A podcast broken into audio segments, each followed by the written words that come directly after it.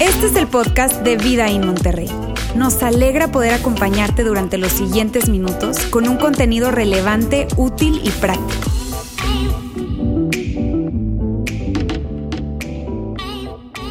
¿Qué tal? ¿Cómo están? Qué bueno, amigos. Hoy yo quiero eh, arrancar esta, esta charla, que no es ninguna serie, sino es un mensaje solo. Eh, quiero arrancar hablando de algo que todos tenemos en común. Tú y yo tenemos algo en común. A muchos de ustedes no los conozco, pero sé que tenemos algo en común. Independientemente del trasfondo donde tú vengas, la familia que tengas, el trabajo que tengas, donde hayas estudiado o incluso donde hayas nacido, tú y yo tenemos algo en común. ¿Quieren saber qué es? Tú y yo tenemos esto en común. Todos nosotros queremos ser conocidos por algo. Todos nosotros queremos ser conocidos por algo. Probablemente no te has detenido a pensar en esa pregunta, pero si alguien llega y te dice, oye Kevin, ¿por qué quisieras ser conocido? Oye Raúl, ¿por qué quieres ser conocido? Probablemente algo venga a tu mente. Algo que dices tú, ¿sabes qué? Mira, yo quisiera ser conocido por tal o cual cosa. Porque todos nosotros queremos ser conocidos por algo. Todos nosotros queremos que, que la gente piense algo de nosotros cuando se acuerda de tu nombre. Tú quieres que la gente piense algo acerca de ti. Absolutamente todos. Ahora, en mi caso, pues mira, yo quiero que mis hijos piensen algo acerca de mí. Yo quiero que mi esposa eh, me, eh, me, conozca por algunas cosas y quiero que ustedes me conozcan como líder, como pastor, por algunas cosas. Así que yo les pregunto a ustedes, ¿por qué cosa quieren ser conocidos? ¿Qué es eso por lo que les gustaría a ustedes ser conocidos? Piénsenlo bien. ¿Ya? Ahora, déjenme hablar un poquito acerca de mí. Mi esposa, Mónica, dice que, que peco de ser demasiado vulnerable y que hablo demasiado acerca de mí, de, de, mis fallas y etcétera. Pero bueno, aquí va, así soy y aquí va. Mira, en mi caso, yo quiero ser conocido por ser una persona congruente. Que cuando la gente piense en Lauro, diga, ah, Lauro, es congruente. O sea, yo no quiero que ustedes y que la gente diga de mí que, que yo no vivo lo que predico.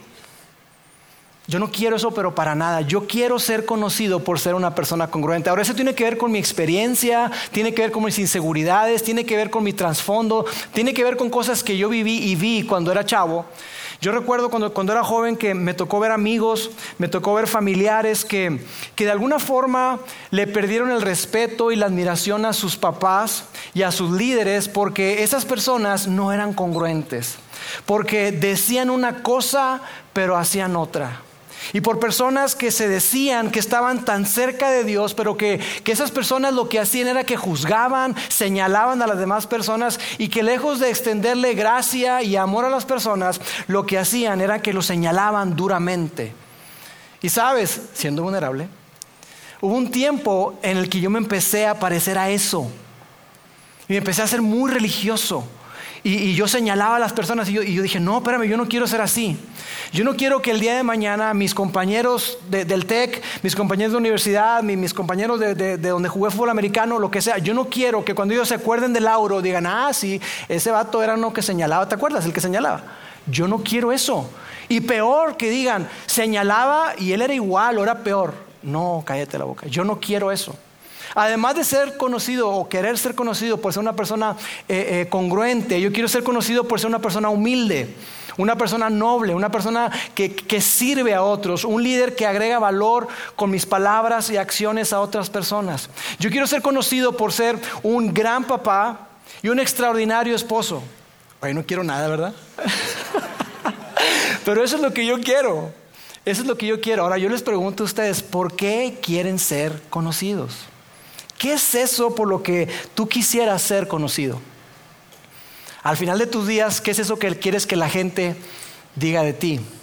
Ahora, y esto es importante, tú y yo queremos ser conocidos por algo, pero hay una situación y la pregunta que te quiero hacer es esta. ¿Qué haces cuando te das cuenta de que no estás a la altura de ti mismo? Tú quieres ser conocido por algo, pero ¿qué haces cuando te das cuenta que no estás haciendo eso por lo que tú quisieras ser conocido? Bueno, yo hago lo mismo que ustedes. Estoy casi seguro. ¿Sabes lo que hago? Lo que yo hago es que yo finjo, yo pretendo, yo pongo excusas, yo me coloco máscaras, yo hago eso. Y entonces yo cuido mi imagen, protejo mi imagen, protejo mi reputación a toda costa. Eso es lo que hago. Y seguramente tú también. Pero sabes lo que pasa, que cuando tú y yo cuidamos nuestra imagen, ocurre esto, que manejar nuestra imagen o cuidar nuestra imagen nos vuelve imaginarios. Es decir, que tú y yo proyectamos una imagen, proyectamos eh, una persona que en realidad no existe.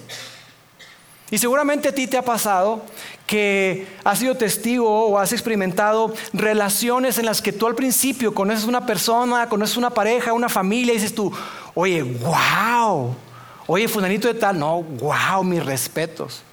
Pero luego te acercas y empiezas a conocerlos más de cerca y dices tú, wow. Órale, no hombre.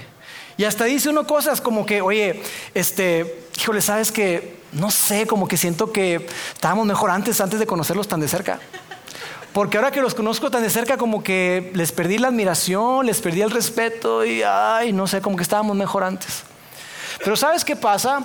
Que, cuando tú y yo vivimos así, proyectando una imagen, cuidando nuestra reputación, manejando nuestra imagen, no podemos avanzar. Así no se puede avanzar. No se puede avanzar en las relaciones, no puedes profundizar en las relaciones y no puedes avanzar tú como persona, tú no puedes crecer.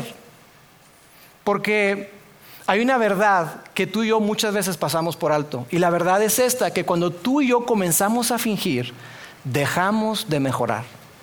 En el momento preciso en el que tú decides comenzar a fingir, tú dejas de mejorar, dejas de crecer. Porque todo tu enfoque, tu energía, todos tus recursos los estás destinando a cuidarte, a cuidar y, ponerte esa máscara y que nadie te descubra. Y empiezas a encubrir cosas a través de, conversaciones, a través de actitudes, empiezas a, encubrir cosas y, engañas a tu esposa, engañas a tus hijos y puedes tener engañado a todo el mundo, pero tú sabes en el fondo que ese no eres tú. Y entonces no puedes avanzar y no puedes llegar a ser la persona que tú quieres ser. Además de que vivir de esa manera pretendiendo y cuidando tu imagen, amigos, es súper cansado. Es súper cansado estarte cuidando. Ah, es que no voy a pensar, oye, pero le dije, entonces déjame, y estás todo el tiempo manejando, manejando, manejando, y es como cuando te un, un, marabar hasta que se te caen las pelotitas. Y además de ser súper cansado, no te permite ser auténtico. Vivir de esta manera no te permite ser auténtico. Vivir cuidando tu imagen no te permite ser realmente quien, quien tú eres y no te permite ser auténtico.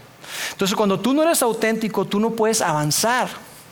Tú no puedes salir adelante en las relaciones, tú no puedes profundizar en las relaciones. No vivir cuidando tu imagen no te permite ser auténtico. Ahora, cuando tú y yo hacemos esto, dejamos de mejorar, dejamos de crecer porque nos colocamos un tope. Y sabes, yo quiero confesarles algo. Estamos en tiempo de vulnerabilidad, ¿verdad? Yo quiero decirles que los pastores somos los peores. Los pastores, las personas que estamos acá, las personas que predicamos muchas ocasiones somos los peores. ¿Por qué? Porque vivimos con una presión todo el tiempo. Todo el tiempo tú quieres pensar o queremos hacer ver que tenemos, pareciera que tenemos todo en orden. Y no solamente que tenemos todo en orden, sino que lo tenemos todo en orden todo el tiempo. Y eso impacta.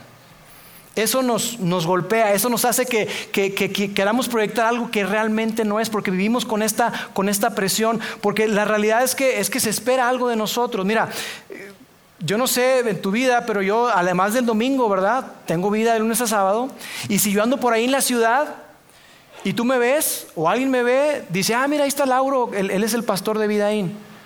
Oye, pero ¿qué está haciendo? se está peleando. Oye, grosero que, mira, no sabía que hablaba así. Pero bueno, es jueves, está bien, o sea, que puede hacer lo que quiera. El domingo, mientras hable, pero el jueves, de lunes a sábado, que haga lo que quiera. No, tú no piensas eso. Hay algo que se espera de mí. 24 horas del día, los 7 días de la semana, tú esperas algo de mí, porque yo debo conservar mi autoridad moral para venir aquí a pretender decirte cómo vivir tu vida. Porque cuando yo te digo algo, o te pido que hagas algo, tú asumes que yo estoy haciendo eso. Si yo te hablo y te digo, mira, ¿sabes qué? Es que, es que Dios nos invita a que perdonemos a las demás personas, tú asumes que yo perdono. No que yo diga, perdonen a los demás, es que es la manera que debemos de vivir. Y yo tengo un resentimiento fuertísimo contra una persona y no le he perdonado. No, maldito. Tú no esperas eso de mí.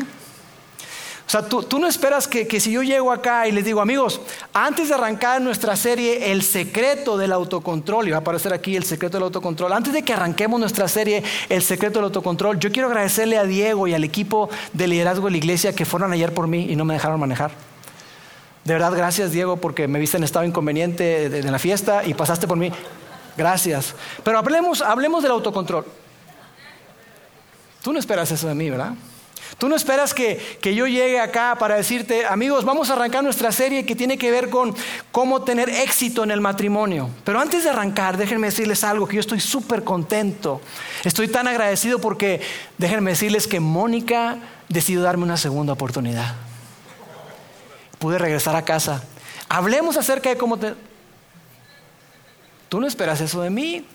Tú asumes, esperas que yo tenga no digo que el supermatrimonio, porque todos tenemos luchas, pero que, estoy llevando las cosas más o menos bien y que estoy siguiendo lo que Dios nos pide de tal manera que yo me atrevo a venir aquí para hablarte acerca de cómo tener éxito en el matrimonio. Eso es algo que, que se espera. Y la realidad es que yo creo que esta presión tan fuerte está presente en nosotros los que nos dedicamos a esto, que es una presión muy, pero muy alta. Por, eso mismo, porque, porque muchas veces las personas quieren tener una imagen de quién es el pastor, quién es el líder, y asumen erróneamente que tenemos toda nuestra vida todo el tiempo en orden. Déjame decirte que no. Tenemos problemas, tenemos broncas matrimoniales, tenemos problemas con nuestros hijos, tenemos decepciones, tenemos un montón de cosas. Ahora, e, ese es mi mundo y estoy hablando de mí, pero tú también tienes una presión parecida. Tú también estás presionado todo el tiempo y, eres tentado para tratar de pretender, de fingir. También vives algo parecido. En tu rol como papá, en tu rol como, como jefe o como empleado, en tu matrimonio, con tus hijos, tú también tienes esta presión sobre ti. Y esa presión eh, nos lleva a, darnos cuenta de algo, que, aunque tú y yo queremos ser conocidos por algo, muchas veces vivimos una vida un tanto diferente en algunas áreas, en algunos momentos, y nos damos cuenta de esto, que todos nosotros tenemos brechas. Brechas entre quién quiero ser, aquello por lo que quiero ser conocido y quién realmente soy. Vivimos con eso.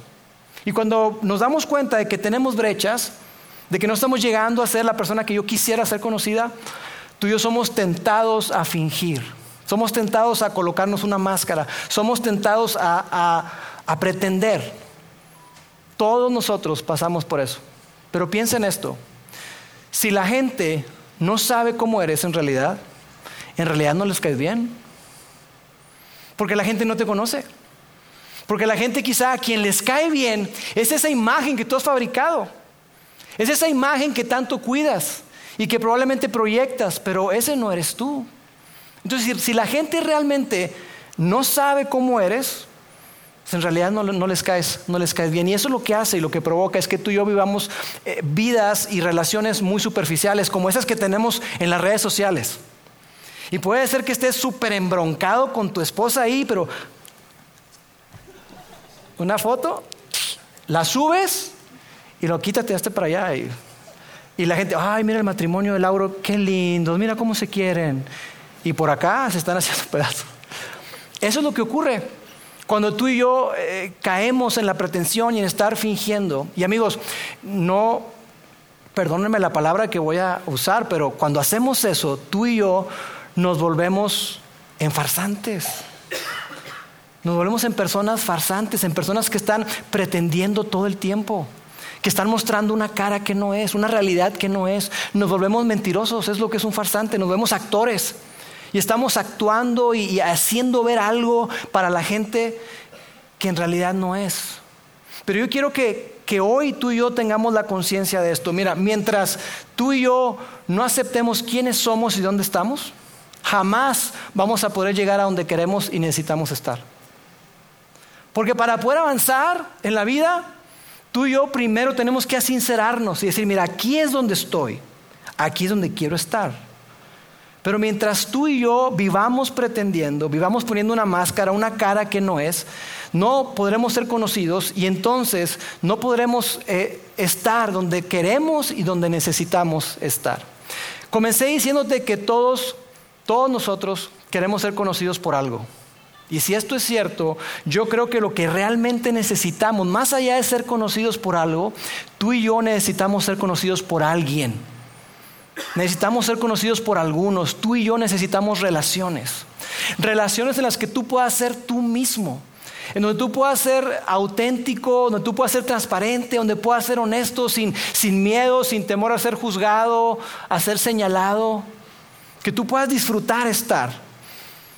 Y yo sé que necesitamos esto, y te lo digo, porque cuando tú encuentras este tipo de relaciones, a ti te gusta, a mí me gusta. Cuando yo encuentro relaciones en donde yo puedo ser quien soy y ser conocido por quien soy, por esas personas, yo disfruto estar ahí. Más allá, si son relaciones saludables, si son relaciones que me agregan mucho valor o quizá no tanto, cuando yo encuentro un lugar donde no solamente tengo afinidad de hobbies, de, de, deportes o lo que sea, cuando yo encuentro un lugar en donde yo puedo ser quien soy y hablar acerca de mis broncas y que ellos hablen de las suyas, y de aquellas cosas con las que se están batallando, probablemente en sus relaciones, con sus hijos, en sus finanzas o lo que sea, cuando yo encuentro eso, yo disfruto estar ahí. Y yo quiero estar ahí. ¿Por qué? Porque todos nosotros necesitamos pertenencia y aceptación. Tú y yo anhelamos ser aceptados. Tú y yo anhelamos sentir que pertenecemos. Además, cuando hacemos eso, descubrimos que no somos los únicos. Y entonces decimos, ah, mira, yo pensé que era el único que tenía broncas con mi esposa.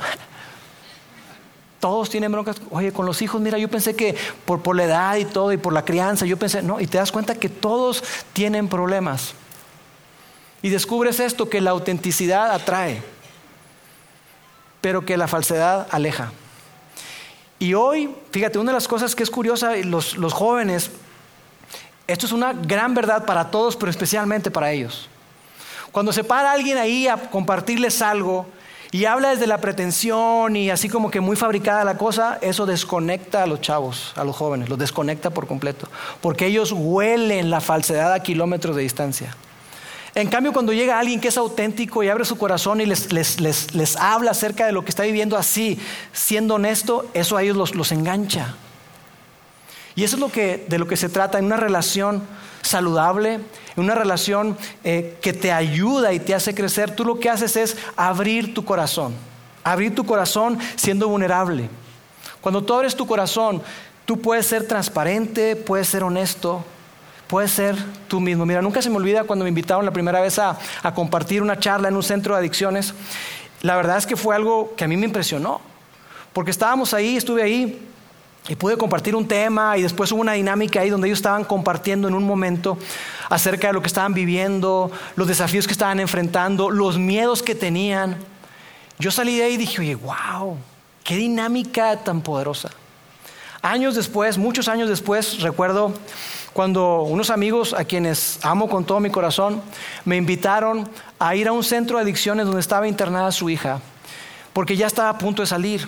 Y me invitaron para que, que era como, no, quiero llamarle graduación, no recuerdo la palabra, pero para, para que estuviera ahí. Y nunca se me olvida ver a esta chica hablando ahí delante de las demás personas con una, con una seguridad, siendo totalmente transparente con los miedos que tenía y ver a sus papás ahí, amigos con los que he hecho la vida juntos. Yo recuerdo que salimos de ahí, Mónica y yo, me, subí al, carro y empecé a llorar. Y empecé a llorar porque dije, wow, qué, qué cosa, qué cosa tan poderosa. Cuando encuentras un lugar, un círculo seguro, donde tú puedes ser totalmente honesto, vulnerable, transparente. Cuando tú encuentras eso, tú quieres estar en ese lugar. Y Mónica y yo vimos lo que ocurre cuando tú eres capaz de dejar a un lado los miedos, de dejar a un lado los temores y de darte la oportunidad de ser transparente, honesto y vulnerable. Ahora, tú me escuchas hoy hablar acerca de esto y probablemente digas, Lauro, pero te la estás bañando. Porque estás hablando de casos muy particulares, o sea, estás hablando de, de adicciones. Y yo no soy adicto. Déjame decirte con mucho cariño y con mucho amor que si eres adicto. Somos adictos. Somos adictos a la farsa. Somos adictos a cuidar nuestra imagen. Somos adictos a proyectar algo que muchas veces tú y yo no somos. Y aquí en Vida y nosotros creemos, estamos convencidos de que la iglesia debe ser el lugar más seguro para hablar de cualquier cosa. Y que la iglesia debe ser conducente a proveer ambientes, lugares donde se pueda eh, eh, promover la transparencia, la vulnerabilidad, lugares donde no haya fingimiento, donde no haya pretensiones. Y entiendo que probablemente muchos que están acá, eso no es lo que han experimentado en la iglesia. Lo que has experimentado en la iglesia ha sido juicio, ha sido señalamiento y ha sido una falta de autenticidad. Y yo por eso quiero pedirte perdón. Porque la iglesia hemos hecho un pésimo trabajo con eso. Porque venimos acá a un lugar como este y hablamos de cierta manera y nos comportamos y nos vestimos de cierta manera, pero salimos por las puertas y nada que ver. Y eso, tus hijos y los míos, la gente se da cuenta. ¿Y qué es lo que dicen? Son una bola de hipócritas. Así que yo te pido perdón por eso. Porque sabes, eso no fue lo que estaba en el corazón de Jesús. Jamás fue el color que Jesús quiso que su iglesia tuviera. De hecho, en el primer siglo, uno de los líderes más importantes de la iglesia en Jerusalén, que por cierto era hermano de Jesús, Santiago, él escribió algo acerca de esto, de la dinámica que debe ocurrir en la iglesia. Y esto es lo que él dice en Santiago capítulo 5. Dice, por eso, confiésense unos a otros sus pecados. Y tú lees eso y dices, ¿algo más Santiago? Porque eso no lo voy a hacer. O sea, yo me confieso directamente con Dios, ¿verdad?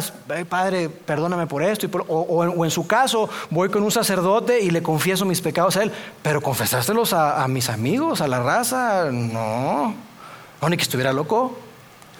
No, porque si yo hago eso, entonces ellos van a descubrir quién soy realmente y probablemente no quieran estar conmigo y se alejen de mí. Y yo no quiero eso. Pero Santiago nos dice que esa es la dinámica que debe ocurrir en la iglesia en donde tengamos esta, esta naturalidad para poder hablar y compartir eso que, que se ha convertido en un desafío para nosotros. Y después continúa.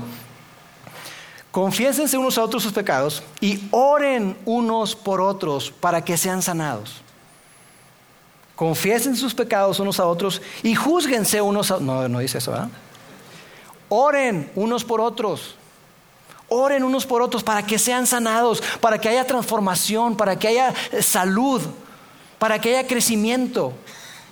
Es necesario y es indispensable que podamos estar en comunidad y que podamos experimentar esta dinámica. Yo quisiera preguntarte, ¿cuándo fue la última vez que tú estuviste en un grupo pequeño o con un grupo reducido de personas con las que fuiste totalmente honesto y transparente y les dijiste, mira, la verdad, mi matrimonio está a punto de tronar? La verdad es que no sé qué hacer con mis hijos. Mira, la verdad es que hace meses que perdí el empleo y no, les había querido decir nada, pero tengo ya mucho tiempo, no sé, no sé ni cómo lo voy a hacer para comer. No sé cómo voy a pagar las colegiaturas. ¿Cuándo fue la última vez que tú pudiste hacer eso? Si tú no has experimentado eso, yo quiero que tú lo experimentes.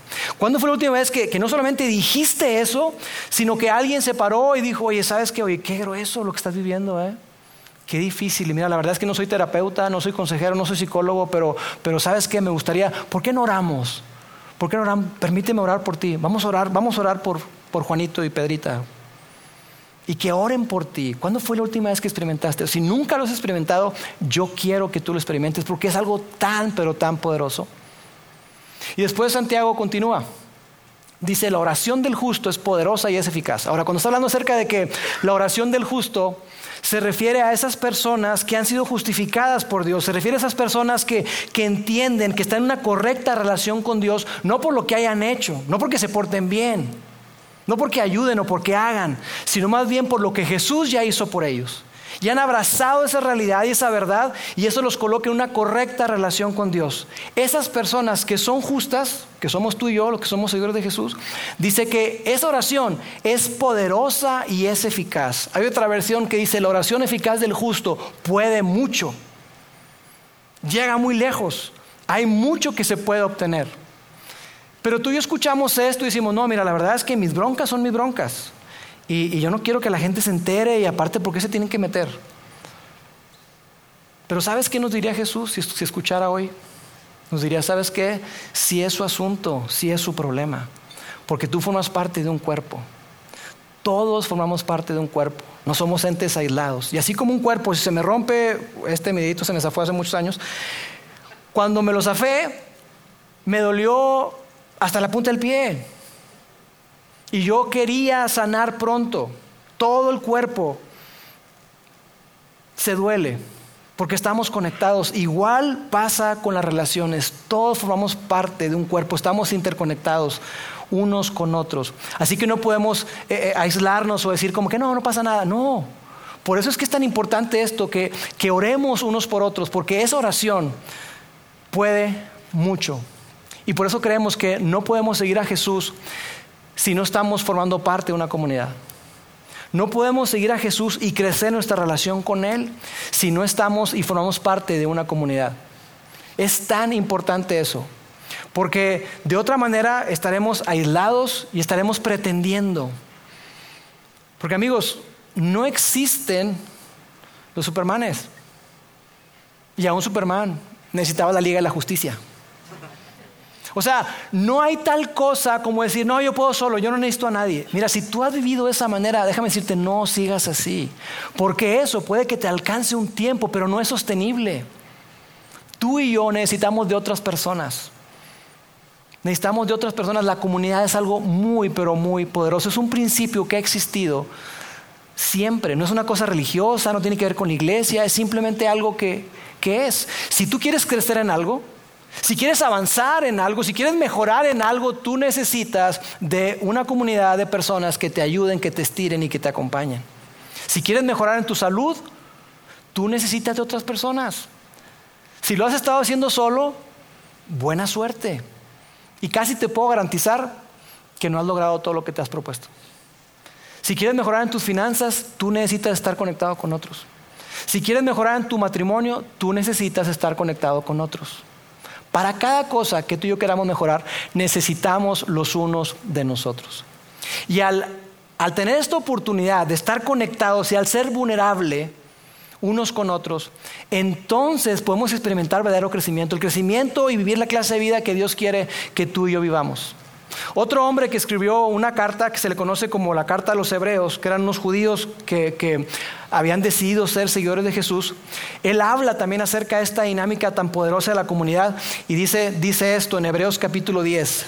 Preocupémonos los unos por los otros a fin de estimularnos al amor y a las buenas obras. Pensemos, reflexionemos, estemos ahí los unos por los otros. Porque de esa manera vamos a ser inspirados, vamos a ser motivados a, amar a las personas que es difícil amar. Vamos a ser inspirados, motivados a, ayudar a otras personas cuando sería más fácil voltear la cara y decir, ¿sabes qué? Pues no es mi problema. Pero cuando estamos ahí conectados los unos con los otros, esta dinámica es posible.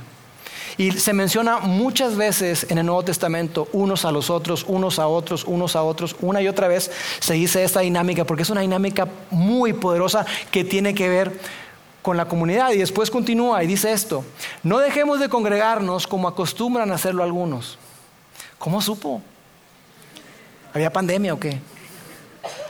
Porque desde el primer siglo ya se vivía esta idea de que podemos hacer la vida desconectados de otros de que no necesitamos de otros, de que, de que Dios y yo somos suficientes.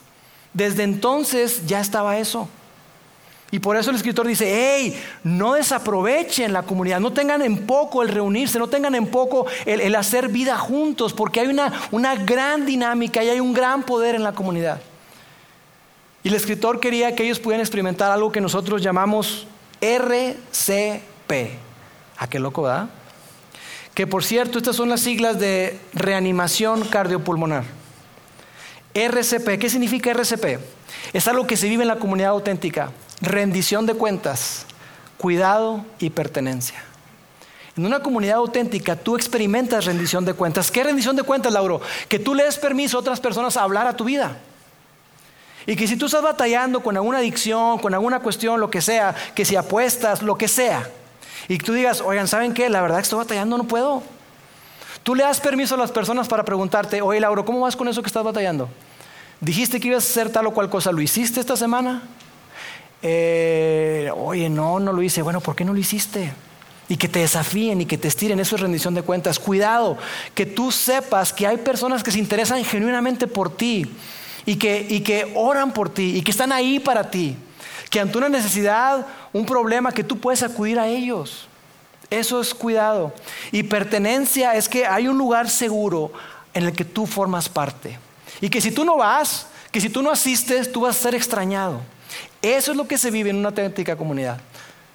Rendición de cuentas, cuidado y pertenencia.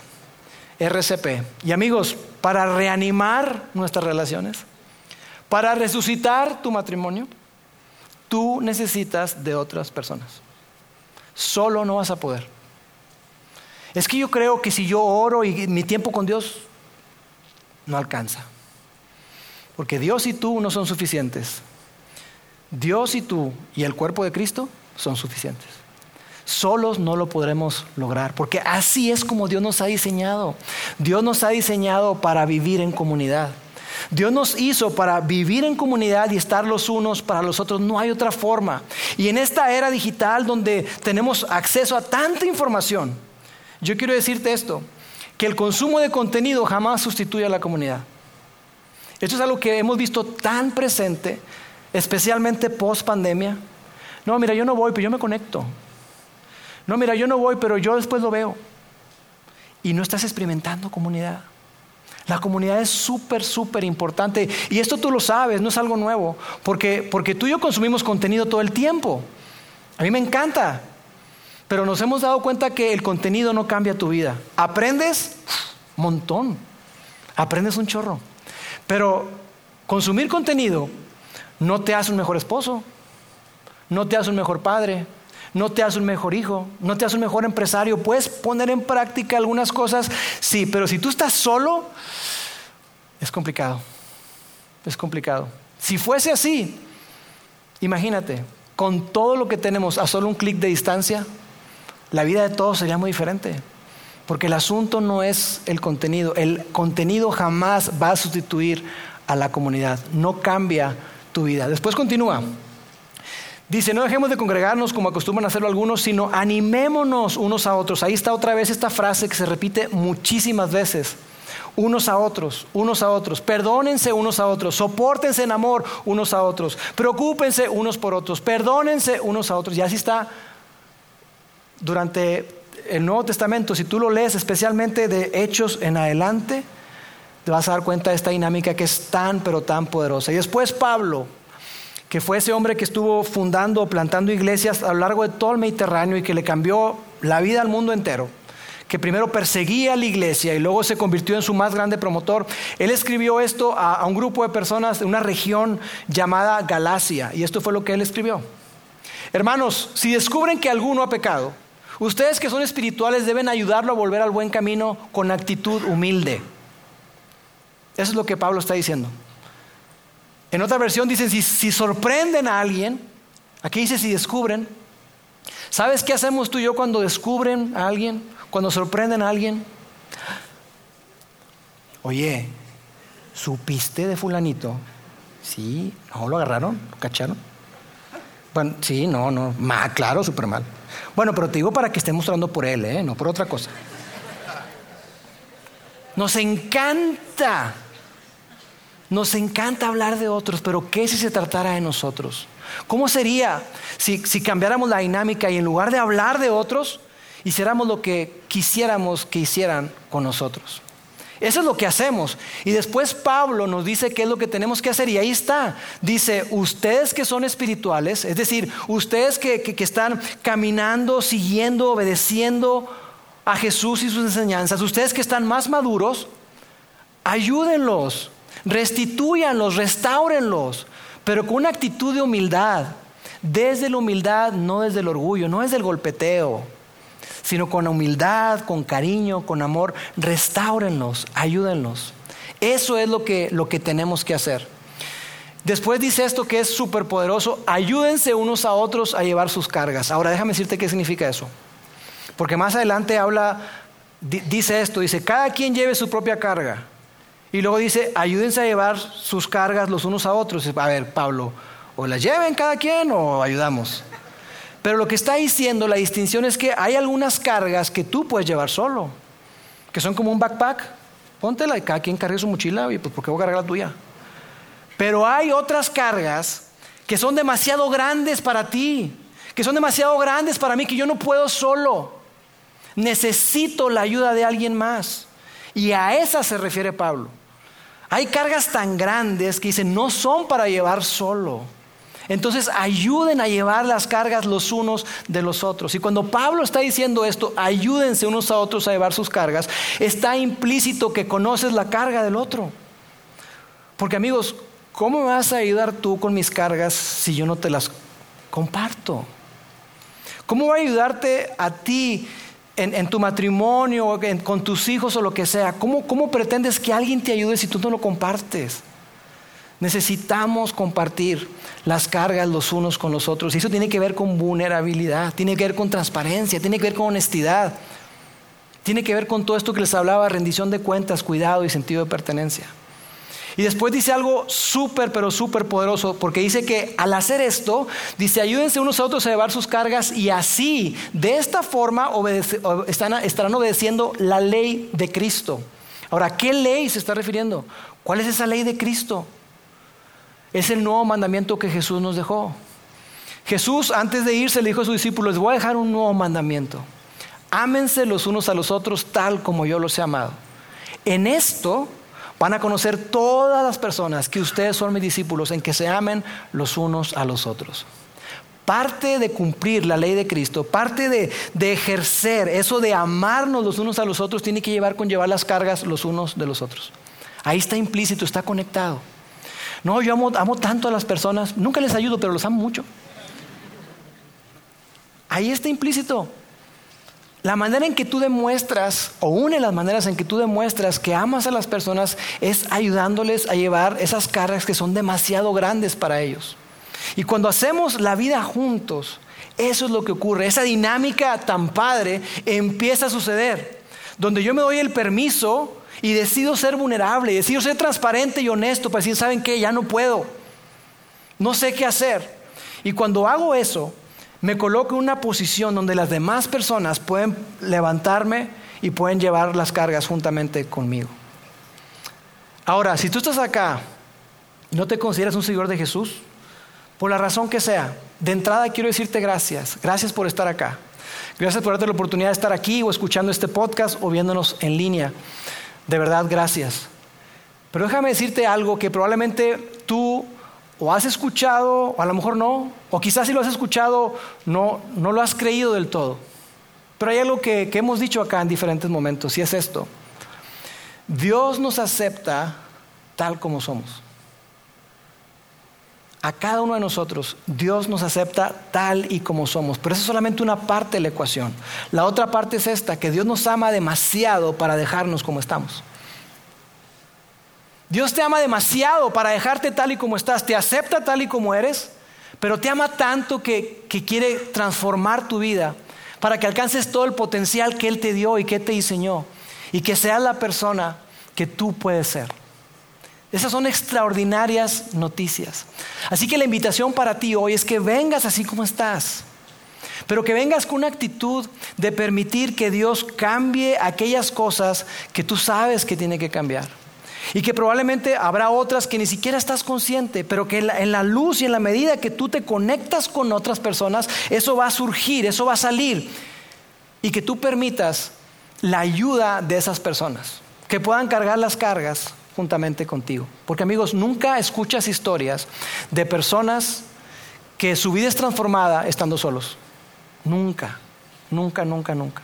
Cuando tú escuchas la historia de alguien cuya vida fue transformada, tú vas a escuchar y entonces conocí a fulanito y conocí a fulanita y lo que es que me invitaron, lo que es que me dijeron y me compartieron, siempre hay alguien, porque Dios usa a las personas para transformar nuestra vida. Así que es una aceptación y así es como debe ser la iglesia. Un lugar donde hay una aceptación total, manos abiertas, aceptación sin condición, pero aceptación con un plan, aceptación con una meta. La meta es vidas transformadas. La meta es la mejora, que juntos podamos crecer, que juntos podamos llegar a ser esas personas que queremos, por los cuales queremos ser conocidos. Trabajadores, nobles, sociales, lo que tú le quieras poner. Aceptación con un plan. Y por eso nosotros creemos esto. Creemos que eso es posible cuando se vive en círculos, cuando vivimos en un grupo pequeño. Porque mira, venir acá ayuda, por supuesto que ayuda. Pero nosotros creemos que los círculos son mejores que las filas. Los círculos es el lugar donde, donde se genera transformación, donde, donde hay acompañamiento, donde hay un seguimiento más puntual, donde eres desafiado constantemente. Porque el cambio puede, puede surgir aquí. Puedes venir aquí un domingo, lo cual está buenísimo, y tú escuchas algo y das un pequeño paso. Y eso inicia una transformación. Pero la transformación, como tú y yo sabemos, es un proceso. Es un proceso y ese proceso se vive acompañado de otras personas, no se vive solo.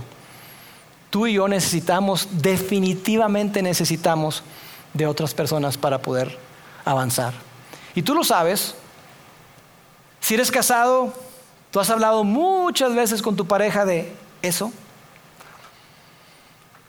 Y a veces cuando estás conectado en un grupo, resulta que escucha eso de alguien más. Y tú, mi amor, ¿sabes qué? Yo creo que sí tenemos que empezar a hacer. Eh, pero, amor, te lo vengo diciendo desde hace tres años. Pero lo escuchó de alguien más. Y si eres papá, peor.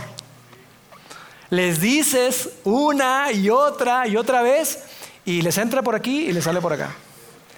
Y de repente llegan, papá, papá, ¿qué crees que voy a hacer? Me voy a hacer, mi hijito, pero te lo tengo venido diciendo hace mucho tiempo.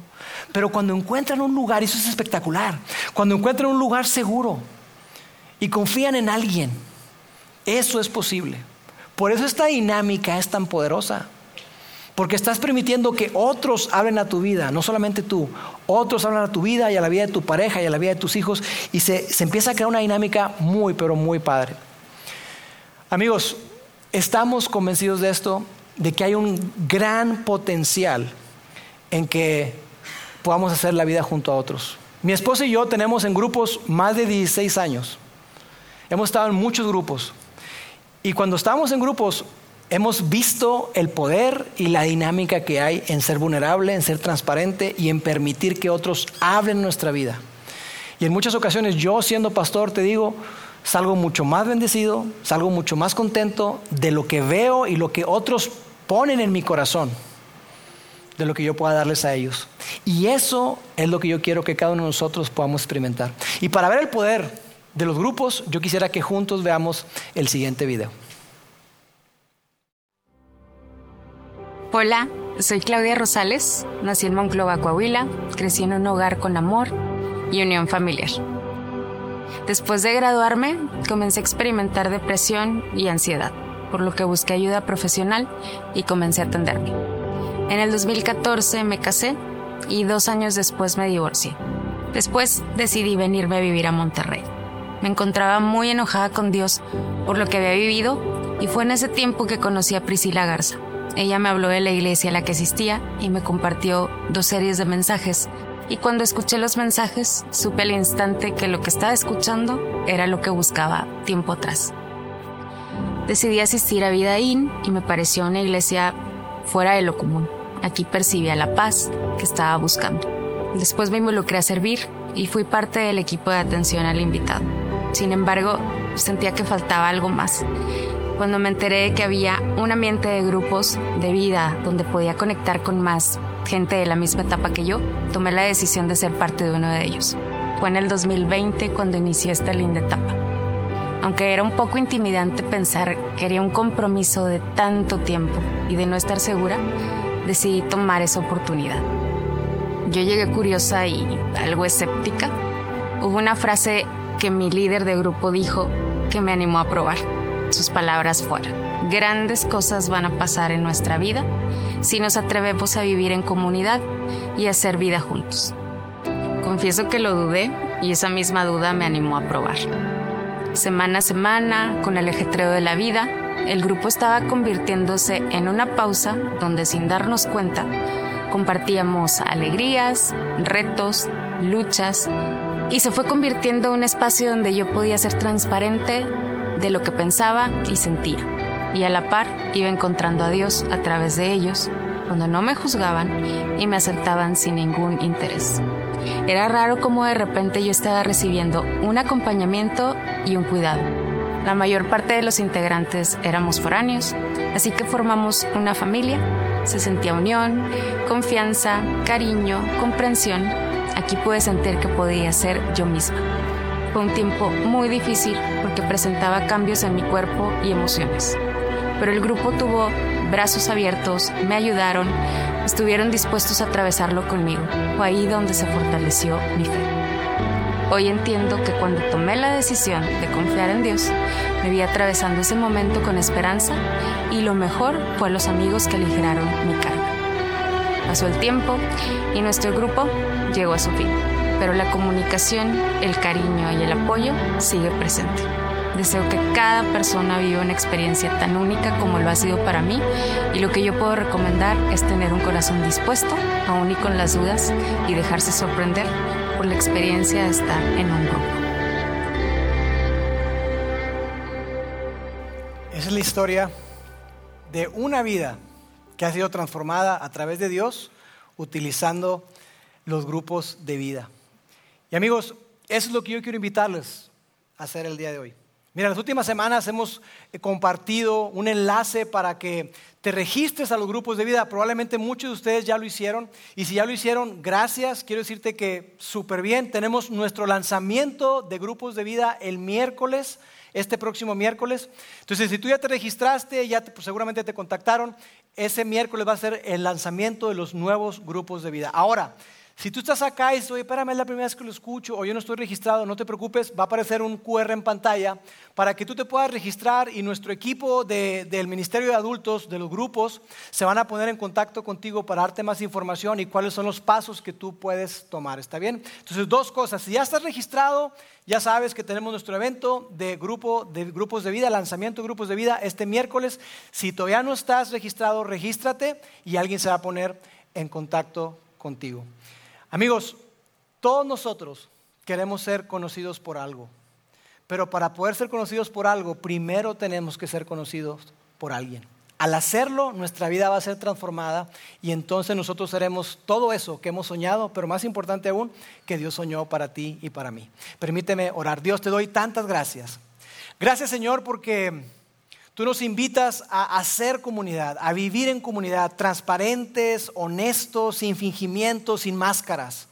Dios, te doy tantas gracias porque tú has provisto la manera en que eso puede ocurrir al estar conectado junto a otras personas. Dios, recuérdanos de una manera muy tangible muy sencilla que la vida no es para hacerla solos. La vida fue diseñada por ti para vivir en comunidad y cuando estamos ahí podemos ser transformados, podemos ser equipados, podemos ser desafiados para hacer todo lo que tú soñaste para nosotros. Así que Dios, yo quiero pedirte que nos llenes de tu valentía y nos llenes de humildad para reconocer que no podemos solos, que necesitamos de otros y que estando en esa posición podamos tener la apertura, podamos tener la disposición para dejar y soltar y compartir nuestras cargas y entonces poderla compartir y llevarla junto a otros. Te doy muchas gracias en el nombre de Jesús. Amén. Sigue conectado a los contenidos de Vida en Monterrey a través de nuestro sitio web y de las redes sociales. Muy pronto estaremos de vuelta con un nuevo episodio.